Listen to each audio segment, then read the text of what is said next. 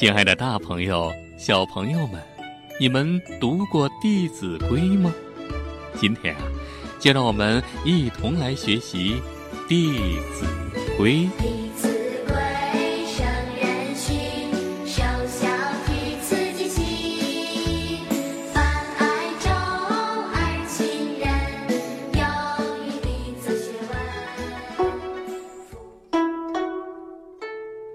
欢迎收听国学经典《弟子规》。今天我们要了解的《弟子规》是哪几句呢？衣贵洁，衣贵洁，不贵华，不贵华，上循分，上循分，下称家。下称家。衣贵洁，不贵华，就是说，穿衣服注重的是整齐清洁，而不在于衣服的昂贵华丽。上循分，下称家，意思就是说呀，穿衣服要依照自己的身份来穿，也要符合家庭的经济状况。比如，你是一个学生，就不要穿太成人化的服装。如果家庭情况不好，非要穿名牌衣服，那就是你的不对了。好，讲一个故事，名字叫《布衣本色》。这个故事的主人公是宋朝著名的清官包青天包拯，人称包公、包青天的包拯，生活非常的简朴。他要求他的家人都像他一样，尤其是他的孩子。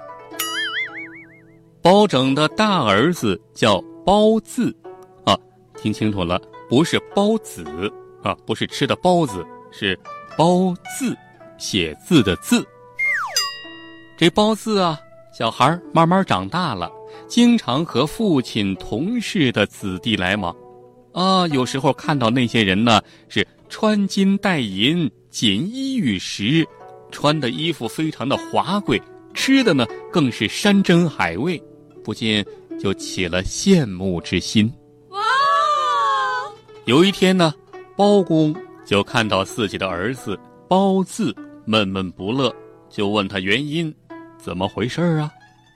包字就道出了实情，说呀，因为自己穿的衣服感觉太寒酸了。比别人差远了，受到别人的笑话，自己也非常难受。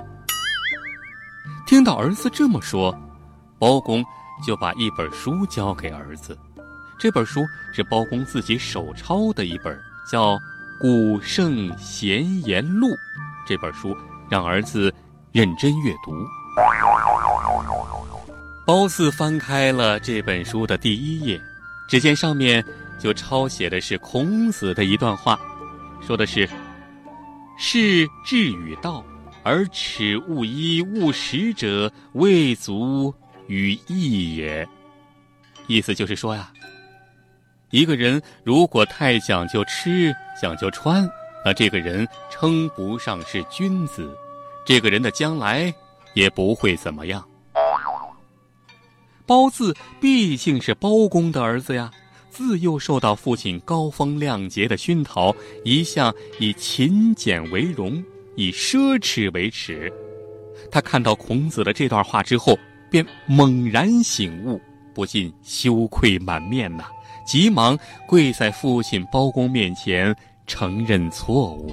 哦，好，最后我们再来重温一下今天说的这几句《弟子规》。衣贵洁，衣贵洁，不桂华，不桂华，上旬分，上旬分，下称家。下称家。